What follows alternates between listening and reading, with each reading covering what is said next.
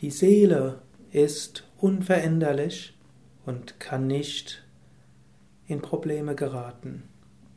Bhagavad Gita, zweites Kapitel, 23. Vers.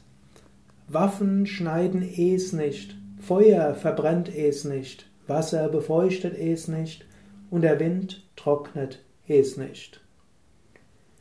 Hier spricht Krishna von den verschiedenen Elementen. Und egal was mit diesen, von diesen Elementen ausgeht, das Selbst, das Unsterbliche, das Ewige wird nicht davon beeinflusst. Er sagt, Waffen schneiden es nicht. Waffen steht für das Erdelement. Waffen stehen für alle physische Verletzungen. Egal was einem physisch zugefügt wird, das Selbst bleibt gleich. Das ist eine gute Affirmation, eine gute Bewusstheit.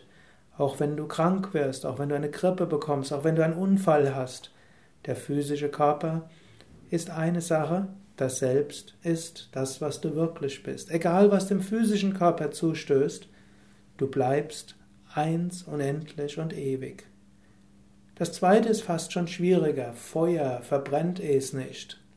Feuer steht für die Emotionen. Wenn du Mensch bist, hast du Emotionen. Die Emotionen mögen feurig werden. Du magst verärgert sein, du magst dich falsch behandelt fühlen, du magst äh, neidisch sein, du magst gierig sein, du magst getrieben sein. All dieses Feuer kann da sein. Manchmal mag ein Frust da sein, dass du das Gefühl hast, du verbrennst innerlich.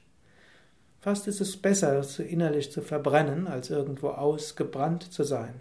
Aber zu viel inneres Brennen wird irgendwann zum Ausgebranntsein. Und du kannst dies verhindern, dass inneres Verbrennen zum Ausbrennen führt, indem du dich löst davon, indem du dir bewusst bist, hinter all diesen Emotionen, hinter allen diesen emotionalen Hochs und Tiefs gibt es das eine Unsterbliche, das ewige Selbst, und das wird nicht verbrannt, es wird nicht verändert. Dieses unsterbliche Selbst bleibt immer und ewig gleich.